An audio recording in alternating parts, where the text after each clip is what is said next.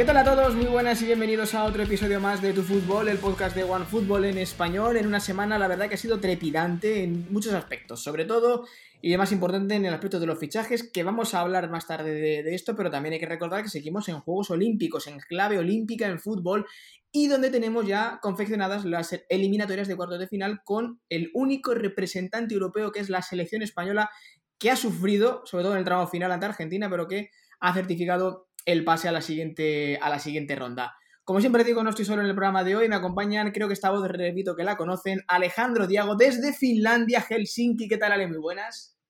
Tervetuloa, ¿qué tal? ¿Cómo estáis?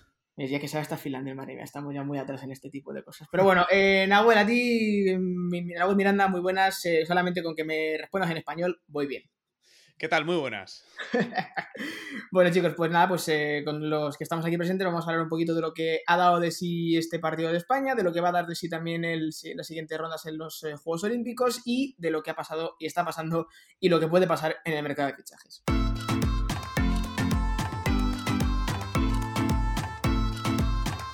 Pues no perdemos el tiempo, vamos a hablar ya de lo que nos ha dejado este partido recientemente, además casi mm, concluido, ese empate de, la selección española ante Argentina, chicos. Eh, partido, no sé cómo lo habéis vivido, pero que en fin, que parecía que, España lo podía tener más o menos controlado, pero que ha tocado finalmente sufrir. Y bueno, eh, hay que decir que un gol de Argentina nos hubiera mandado directamente a casa una situación que realmente habría sido, Ale, totalmente, en fin, pues eh, sorprendente y una de las decepciones, pero afortunadamente España primera y bueno, a pensar en los cuartos de final. Afortunadamente el fútbol está, está siendo de los deportes, junto a los demás deportes de equipo, que está salvando la papeleta de España en esta primera semana de los Juegos. Y eso que este partido España ha tenido muchas ocasiones, ha sido muy superior a Argentina, pero lo que el problema de España es el, es el problema que acecha a todas las categorías que falta un 9 de referencia, falta un delantero centro que marque goles, que sea un cazagoles de, de, nivel internacional y España no lo tiene en estos momentos. Eh, Nahuel, eh, la, bueno, la, clave o la llave de presentación de España en, estas, en estos Juegos Olímpicos, bueno, eh, cinco puntos de, de 9, una victoria, dos empates, dos goles a favor, uno, uno en contra. Bueno, faltan cosas por hacer, pero en líneas generales, también teniendo en cuenta la mala suerte de las lesiones del, primer partido, no sé qué impresión te ha dejado el equipo de Luis de la Fuente, teniendo en cuenta pues todo lo que hemos llevado, que yo creo que somos la mejor selección del torneo, pero claro, hay que demostrarlo en el campo.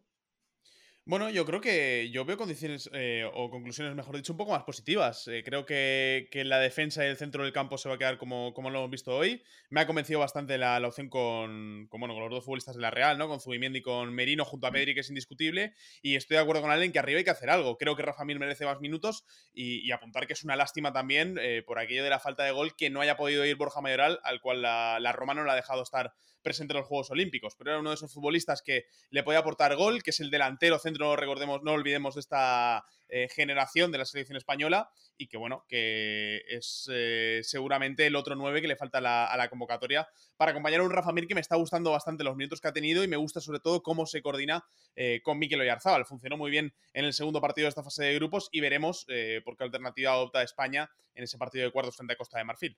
Bueno, hay que decir que Rafa Mir estaba a punto de marcar un gol casi desde, 40 metros, que hubiera sido una, una auténtica locura, pero bueno, como bien dice Nahuel, hay que como que mover un poco ese, ese árbol, ¿no? Hay que decir que de cara a la próxima. No, hay, que mover tanto, es a lo que, a lo que voy. Que yo creo que, es cierto que las sensaciones no han sido pletóricas y que ha sido una fase de grupos que ha recordado bastante a la que ha hecho España, sin ir más lejos, en la, en la Eurocopa a nivel absoluto. Claro, no, por, supuesto, vamos, por supuesto. Eh, España ya ha pasado lo peor y a partir de esto solo puede mejorar. Este, hemos visto una España que ha comenzado con muchas dudas, dubitativa, pero es que recuerda mucho a, los inicios de, campeonato no solo de la selección absoluta, sino de otras selecciones españolas, como por ejemplo la de, baloncesto. decimos lo mismo. Hmm. Siempre comienzan mal, siempre comienzan con muchas dudas, pero cuando llega el día D y la hora H, responden y marcan. Pero es que esto, la si, si ahora, ahora que me acuerdo, la selección sub-21 lo lleva haciendo varios, campeonatos. Hay que recordar el, el, último campeonato que España ganó en 2019, también fue un, un campeonato de esa manera un, inicio, un partido muy malo al principio, el primer partido contra Italia se perdió, luego el segundo partido se ganó en el último minuto, en el tercero se goleó con solvencia y en semifinales y en la final fue una exhibición, con lo cual mm, eso da que pensar y hace pensar de forma positiva en los cuartos de final. Está claro que, esta selección transmite, pues, eh, por supuesto, control, eh, sobre todo en la fase del juego. Yo creo que, como bien comentabas, la figura de Zubimendi junto con Miquel Merino se ha sentado en el centro del campo. Pedri es intocable, evidentemente, y ojalá que, le aguante el físico porque es una auténtica locura lo que lleva a jugar esta temporada el, el Canario. Y yo creo que atrás eh, bueno, eh, hay que decir también que Oscar Gil no va a jugar el partido de cuartos por eh, acumulación de tarjetas amarillas. Veremos a ver cómo Luis de la Fuente recompone esa defensa, pero también hay que decir que Cucurella, por ejemplo, se ha sentado en el lateral izquierdo y es una auténtica maravilla verle jugar. Y arriba es cierto que si queremos meter a, la figura de Rafa Mir, yo creo que quizás la, pieza, ¿no? Que, que, que quizás pueda estar más, más en duda pueda ser la de un Marco Asensio, que bajo mi punto de vista, no sé qué opináis, chicos, eh, se le sigue esperando en esta, en esta competición. No ha demostrado todavía ser el jugador que supuestamente tiene que ser y partiendo de la base de que Oyarzábal eh, con esa figura de falso 9, pero que puede jugar también de media punta, y un Dani Olmo que está pletórico, o sea, pletórico otra vez, yo creo que, si queremos meter un 9 como Rafa Mir, la pieza que sobra Nahuel es eh, Asensio, aunque no suele pensarlo. Sí, sí, sí. Es que yo creo que Asensio, no sé si él estará de acuerdo, pero ha llegado a un punto de su carrera, eh, después de haber empezado de una manera muy prometedora, pero ya ha llegado ese momento en el que llevamos más tiempo esperando a Asensio del que él mismo ha rendido y de mm. lo que él mismo ha demostrado. Eh, es cierto que hay que ponerle el, gran asterisco de esa lesión en, 2018, si no, si no estoy equivocado, em, pero yo creo que Asensio es un futbolista demasiado particular como para eh, esperarle un poco dependiente de que el equipo vaya bien, ¿no? Y no es un equipo que. Eh, no es un jugador que se eche el equipo a la espalda, ¿no? Que eh, le falta ciertamente desborde, que es cierto que tiene una pierna zurda espectacular, pero le tiene que sumar muchas más virtudes para poder aportar a, la selección. Y a mí, como dices, es la, figura que me sobra dentro de la delantera. Sí, a ver, Marco Asensio no es que no está teniendo ese momento de explosión que debería ser y es el líder que debería ser de la sub-21 no lo, está, no lo está siendo y el equipo lo está notando, porque el Marco Asensio, que todos recordamos de 2017-2018, ese Marco que era un revulsivo total para el Madrid de Zidane, ese Marco Asensio que era quizás uno de los extremos más prometedores del fútbol español, no ha aparecido eh, y, y todo el mundo está preocupado de ver si va a volver ese Marco, cosa que yo cada vez soy más pesimista con el paso de los días. Hombre, eh, es verdad que las oportunidades no se, le están, digamos, terminando. Verá que es muy joven, pero que es cierto que, que, en estos Juegos Olímpicos es para demostrar, pues que evidentemente sigue estando dentro de la categoría de gran jugador que, por supuesto es, pero que tiene que demostrar, desde luego.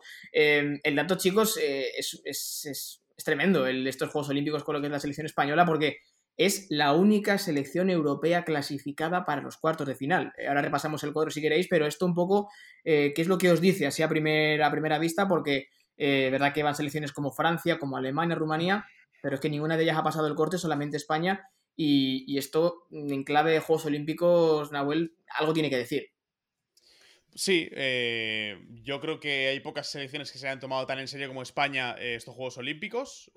muchas selecciones que ni siquiera han llevado el tope de tres futbolistas de, categoría absoluta que pueden entrar dentro del cupo, que no han llevado a los futbolistas más en disposición de ayudar al grupo y que además a todo eso hay que sumarle una cantidad increíble de lesiones a selecciones como, como la alemana, ¿no? Entonces, em, me sigue pareciendo raro eh, esta especie de, experimento sub-23 con, los Juegos Olímpicos a nivel fútbol eh, y creo que hay más de una selección que no ha terminado de, bueno, de consolidar la idea. Al final, eh, me da la sensación de que estamos viendo muchas selecciones que llevan su generación sub-21 de hace dos años que son selecciones que lo hicieron muy bien en su día, que fueron las selecciones que consiguieron el pase y la clasificación a estos Juegos Olímpicos, pero al final, eh, dos años más tarde, muchos de esos futbolistas sub-21 eh, ya hacen dinámica de selección absoluta, ya tienen eh, un rol bastante más preponderante en sus equipos y a muchos de esos futbolistas no se les ha permitido estar en la cita de Tokio. Mm, Siguiendo con lo que comentaba Nahuel sobre los jugadores que ha llevado España, a diferencia de, los, de las demás selecciones europeas, para mí el problema es muy sencillo. Europa no se toma en serio los Juegos Olímpicos al, nivel de fútbol.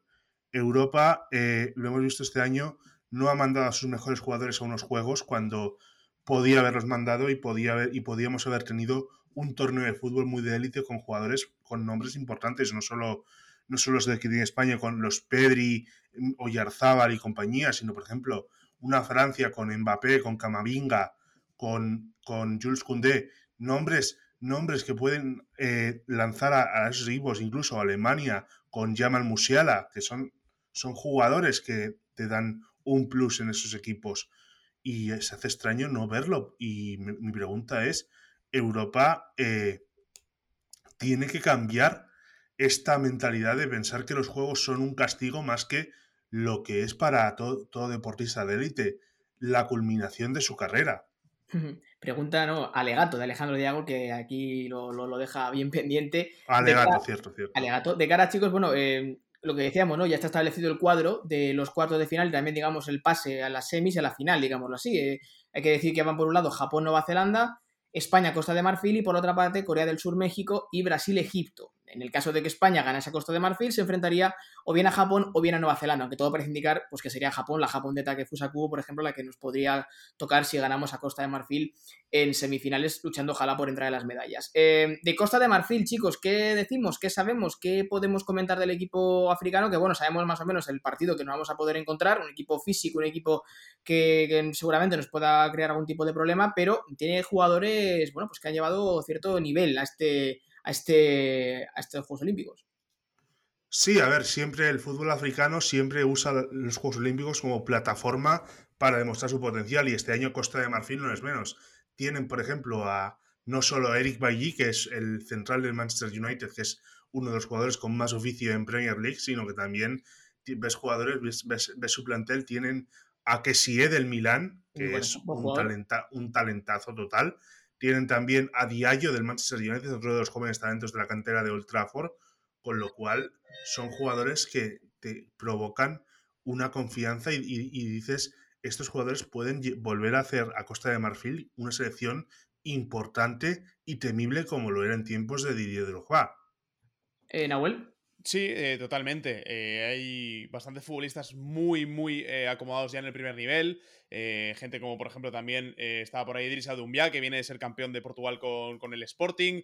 Más Gradel, que es un futbolista por el que ya hace tres años se pagaron 20 millones de euros que hizo el Bournemouth y no le acabó de salir muy bien, pero que es un futbolista que siempre ha sido muy prometedor y que en definitiva estas selecciones africanas eh, suelen tener a mucho talento joven formado en canteras europeas últimamente y, en el caso de Costa de Marfil, eh, jugadores con un rodaje al primer nivel que, por ejemplo, selecciones como Argentina, que la hemos visto hoy, no tiene, con, tanto futbolista local o futbolista que ha jugado en MLS. Eh, este plantel que presenta Costa de Marfil sí que tiene esos futbolistas rodados en el fútbol europeo, eh, con la mejor preparación posible para un torneo de, categorías inferiores. Pero con todo el respeto, yo, yo creo que hoy, eh, en el grupo que tenía, Argentina podía haber sido segunda del, grupo de España perfectamente. No, no, claro. Mm. Porque de hecho, si, si, ves los partidos donde han pinchado contra Egipto y Australia, es que nombre por nombre no son, no son mejores ni, ni Australia ni Egipto que Argentina. Hombre, está claro que el, primer partido de Argentina fue siendo el primero, que salió goleado con Australia, pero claro, a partir de ahí es una losa muy poco más complicada, ¿no? De, poder, de poder levantar, pero, pero bueno, lo que decís, ¿no? Eh, no deberíamos de tener... Carlos, si, me permite, es que estamos en la misma de siempre. Es que, por ejemplo, el, el 9 indiscutible de Argentina en esta preparación ha sido eh, que al final es el 9 suplente de la generación de Lautaro Martínez. Entonces, mm. eh, Lautaro no ha ido a los juegos, podía por edad, es eh, del 97, tiene 23 años todavía, pero, pero claro, es, ya es ese nivel de futbolista eh, que es indiscutible del Inter y que tiene que estar con su club porque los clubes no prestan los futbolistas eh, para los Juegos Olímpicos. Eh, solo, solo suelen prestar los clubes de, países con ligas un poco de nivel más bajo o que no están teniendo competición oficial, como puede ser el caso de, la MLS de cara a este torneo, y los jugadores del medio local que sí que están obligados a prestar a los futbolistas de cara al, torneo. Por eso hay tanto futbolista del medio local en Argentina y son futbolistas de una edad que,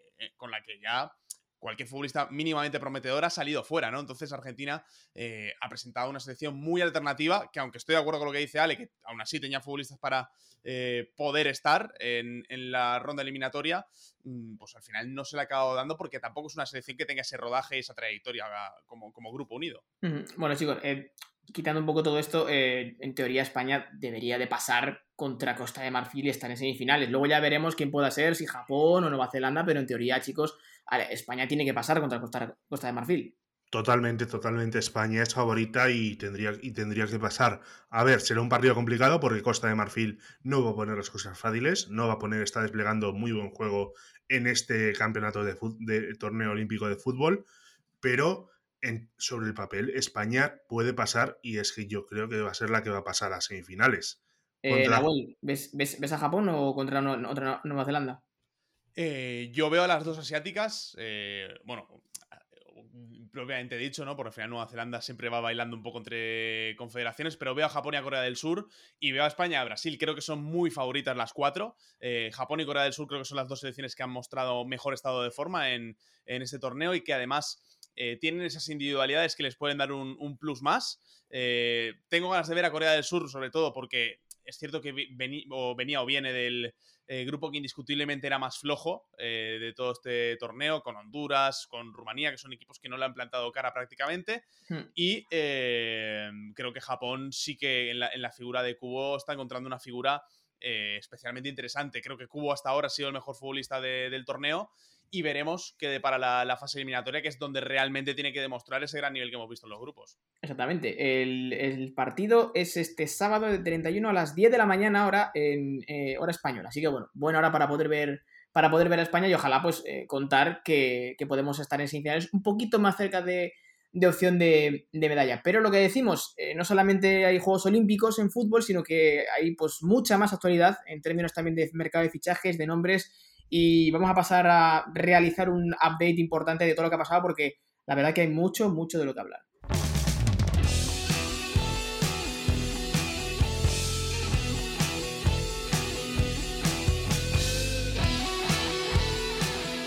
Bueno chicos, empezamos... Eh, pues la verdad es que no sé casi ni por qué nombre empezar, porque parecía casi complicado pensar, ¿no? De que en este mercado de COVID, de pandemia y demás, eh, iba a haber pocos movimientos y la verdad es que está habiendo bastantes movimientos y además de jugadores importantes, de clubes involucrados también muy grandes.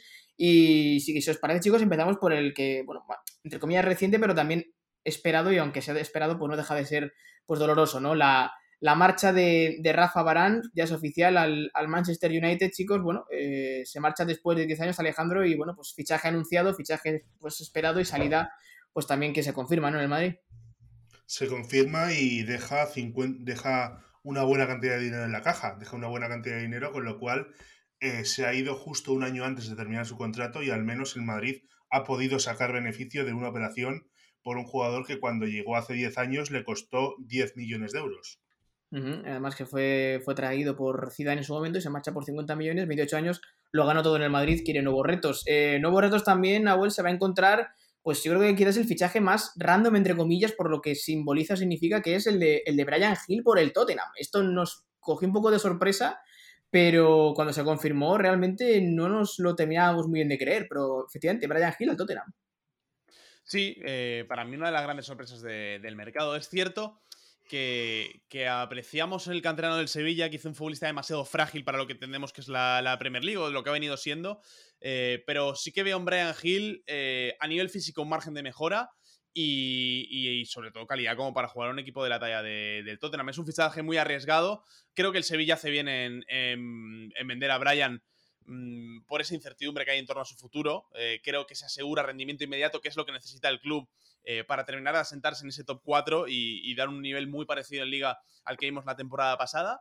Eh, y veremos cómo le va a Brian. Yo lo que sí que, creo es que el Tottenham no puede esperar un gran rendimiento inmediato. Es cierto que es un futbolista, eh, que ya lo conocemos todos, ¿no? Que ha sido ya internacional absoluto con, con España, sin ir más lejos, pero que todavía necesita eh, un poquito más de, pozo y sobre todo con este cambio de, aires en, un jugador que tan solo ha tenido experiencias en España. Así que me parece muy interesante. Tengo ganas de seguir al Tottenham por Brian Hill, hmm. aunque no espero gran cosa en este primer semestre del año. Bueno, hay que decir también que el Tottenham está también esperando a ver qué pasa finalmente con Harry Kane, si se queda, si se va al Manchester City, como parece apuntar las informaciones, pero también hay que viajar a la, a la Bundesliga porque se ha confirmado también, eh, digamos, el sustituto de Jadon Sancho en el Dortmund. ¿Quién es? Sí, es Doña El Malen, el eh, delantero del PSV Eindhoven, lo vimos también en la Eurocopa, llega a cambio de 30 millones de euros y lo más interesante de todo es que no es un extremo como Sancho, sino que es un delantero centro, ¿no? Entonces, eh, todos tenemos un poco en la cabeza ese 4-2 en rombo que puede traer Marco Rose al, al Dortmund y ahí haciendo dupla con, con Haaland, eh, la verdad es que a más de uno se le cae la baba. Es cierto que tiene mucho futbolista mm, en parcela ofensiva el, el Dortmund que tiene que reactivar un poco. Acabó bien la temporada Royce. Eh, hay que estar muy atentos eh, de qué va a pasar con Gio Reina, que dejó muy buenas sensaciones el año que viene, que va a heredar el dorsal número 7 de Jadon Sancho. O un futbolista como Julian Brandt, que esta misma mañana afirmaba que él no quiere hablar de ningún tipo de movimiento, que él quiere seguir en el Dortmund y que quiere demostrar que tiene nivel para quedarse. Llegó hace dos temporadas del Bayer Leverkusen, es por talento puro uno de los mejores futbolistas de la plantilla, pero no ha demostrado esas cualidades en todo lo que lleva en Dortmund. Así que veremos cómo se rearma el, el Borussia Dortmund, pero parece que Malen llega con un sitio garantizado, al menos entrada en el once titular. Claro, estamos viendo además, Ale, que claro, eh, la Premier ficha, la Bundesliga también se mueve. Eh, bueno, la Liga Francesa, el PSG, no hace más que reforzarse. Eh, la Liga Italiana quizás es la que menos está a lo mejor moviendo eh, el árbol, pero en el caso de la Liga Española, yo creo que así quitando los fichajes, las llegadas de jugadores como De Paul, De Pay eh, o, David Álava, mm, no termina tampoco de, tener una, gran figura. Vamos a ver qué pasa con Messi, si hay alguna última hora del crack argentino, la podemos contar, pero como que la liga pierde cada vez un poquito más, más punch, ¿no? De cara a lo que puedan vender de ella en el exterior. Pero es que no estábamos solo hablando de nombres como Messi, Cristiano Ronaldo, Griezmann, nombres top del campeonato, estamos hablando también clase media, porque Brian Hill era uno de esos jugadores que era un proyecto tremendo de jugador, un, chico que tenía muchas cualidades para despuntar en la liga, pero que se ha marchado a, a la Premier League, con lo cual es un palo tremendo para la liga, es un palo tremendo para un Sevilla que no puede, que, ha, decidido, mejor dicho, no continuar con un jugador al que formó en su cantera y que podía haber sido clave en esta temporada en el conjunto hispalense y se, se va un, talento, un estilo de fútbol que a la liga le venía muy bien y que hace mucho tiempo que la liga parece estar eh, desperdiciando en favor de otro fútbol más táctico. Em, de cara también, chicos, a bueno, posibles nombres, rumores, se habla, bueno, por lo que comentábamos, ¿no? Harry Kane, eh, que a ver qué pasa también con Haaland, Nahuel, eh, se, intuye que, bueno, que Haaland no se va a mover del, del Dortmund, pero claro, desde Inglaterra se habla del Chelsea, también se comenta que el Chelsea va por Kunde, que puede ser quizás el próximo en abandonar la liga, o sea, como que también el mercado no solamente de fichajes a la hora de confirmaciones, sino también de rumores, se mueve también eh, mucho en estos días.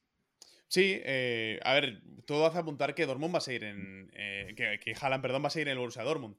Eh, esta mañana, el director deportivo de, la entidad, Sebastián Kell, el exfutbolista internacional alemán, bueno, decía que, es que no se han reunido con, con Rayola. Y que hablábamos antes de Malen, es que Malen y Haaland comparten a gente y el nombre de Haaland no ha salido a la palestra en ningún momento. Sí que hubo conversaciones antes del verano.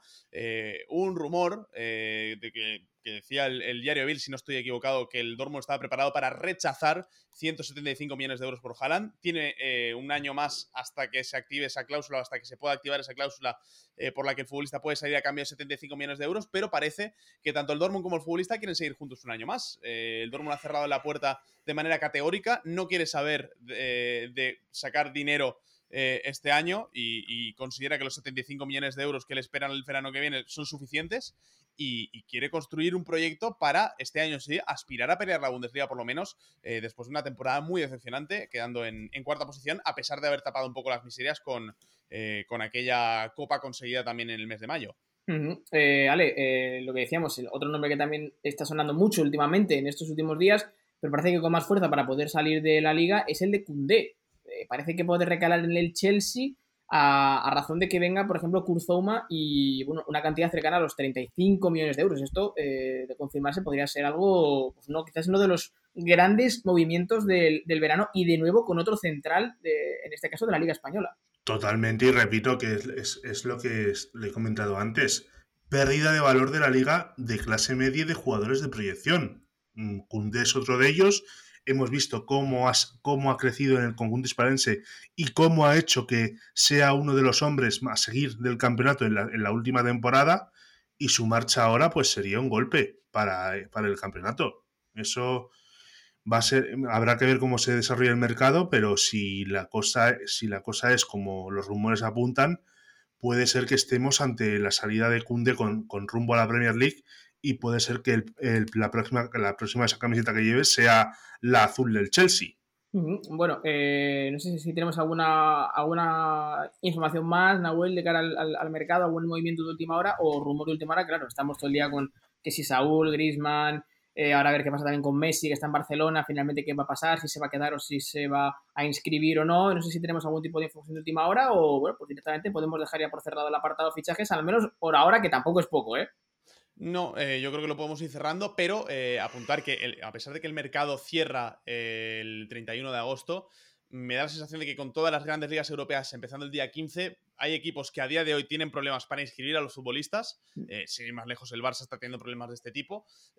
creo que vamos a vivir una especie de, deadline day un poco adelantado para, para poder liberar masa salarial, cuadrar las cuentas y, poder presentar las plantillas al 100% en el día 1 de competición. Eh, por cierto, y antes también de, terminar, eh, un último, una última hora, digamos, que también además tiene que ver, de hecho, con, con uno de los fichajes que sí ha llegado este año a la, a la liga. Alejandro, ¿qué le ha pasado a, al bueno de David Álava? Pues otro caso de coronavirus. otro caso está, como estamos en plena pandemia, el fútbol no es ajeno y el deporte no es ajeno en, general. Y hoy en David, eh, David Álava se ha confirmado que el, el nuevo fichaje del Real Madrid tenía eh, un positivo por coronavirus. De hecho, el jugador ha, tenido que abandonar Valdebebas inmediatamente para irse a hacer una prueba al, hospital de, de, La Moraleja, donde es la sede de los servicios médicos del Real Madrid, y se ha confirmado el resultado de este, de este test pues nada, eh, habrá que seguir esperando a ver el debut de, de Alaba con el Madrid, pero igual que también con Ramos con el PSG, pero en su caso por una lesión muscular. Y lo dicho, eh, esto va cambiando cada día, cada vez se ven más informaciones. Eh, esta semana ha sido una locura con la llegada de Rafa Varane al Manchester United, anteriormente fue la llegada de Jadon Sancho, se confirma también la llegada de Brian Hill al Tottenham, llega la Mel al Sevilla, en fin, esto cada día es, eh, es una montaña rusa y que, y que, esperemos poder seguir contando cada semana con varios nombres propios importantes que iremos sabiendo a lo largo de estos próximos eh, días. Chicos, ha sido un placer hablar con vosotros en este rato de, de podcast de radio, de tu fútbol aquí en One Football, tanto de olímpicos como de fichajes. Alejandro, Diago, muchas gracias. Esperemos volver la próxima semana y a ver si podemos comentar que España está en una final olímpica. ¿Cómo se dice hasta pronto en finlandés? ¿O eh, ahí todavía el nivel 2 todavía no ha llegado. Bueno, para la semana que viene lo, tendremos seguro. Le pilla un poco ya contra, a contrapié. un abrazo grande, gracias por pasarte por aquí, amigo. Un abrazo. Antes Ale decía que eh, hacía un alegato. Yo tengo que decir arigato, eh, que es gracias en, japonés. Eh. Así que nada, un abrazo grande y espero que, no me echéis del podcast de la semana que viene por esto. Nahuel Miranda ha cerrado aquí su etapa exitosa en el podcast de OneFootball. Está, está, bien, hombre, Nahuel, te queremos igualmente. Bueno, lo he dicho, chicos, estamos aquí presentes todas las semanas en el podcast de OneFootball en español. Recordad que seguimos presentes en nuestras redes sociales, en la aplicación de OneFootball, que podéis escuchar todos los episodios dentro de la aplicación y no olvidéis también pues, de estar atentos a todo lo que ocurra en el mundo del fútbol, también en las Olimpiadas, con la aplicación de OneFootball en vuestros teléfonos, ordenadores y tablets. Eh, lo dejamos aquí. La semana que viene venimos, con más. Ojalá que con España en las semis de los Juegos Olímpicos y optando, porque no, ojalá, a luchar por la medalla de oro en la gran final. Hasta entonces, sed buenos y disfrutad del fútbol. Hasta pronto. Chao, chao.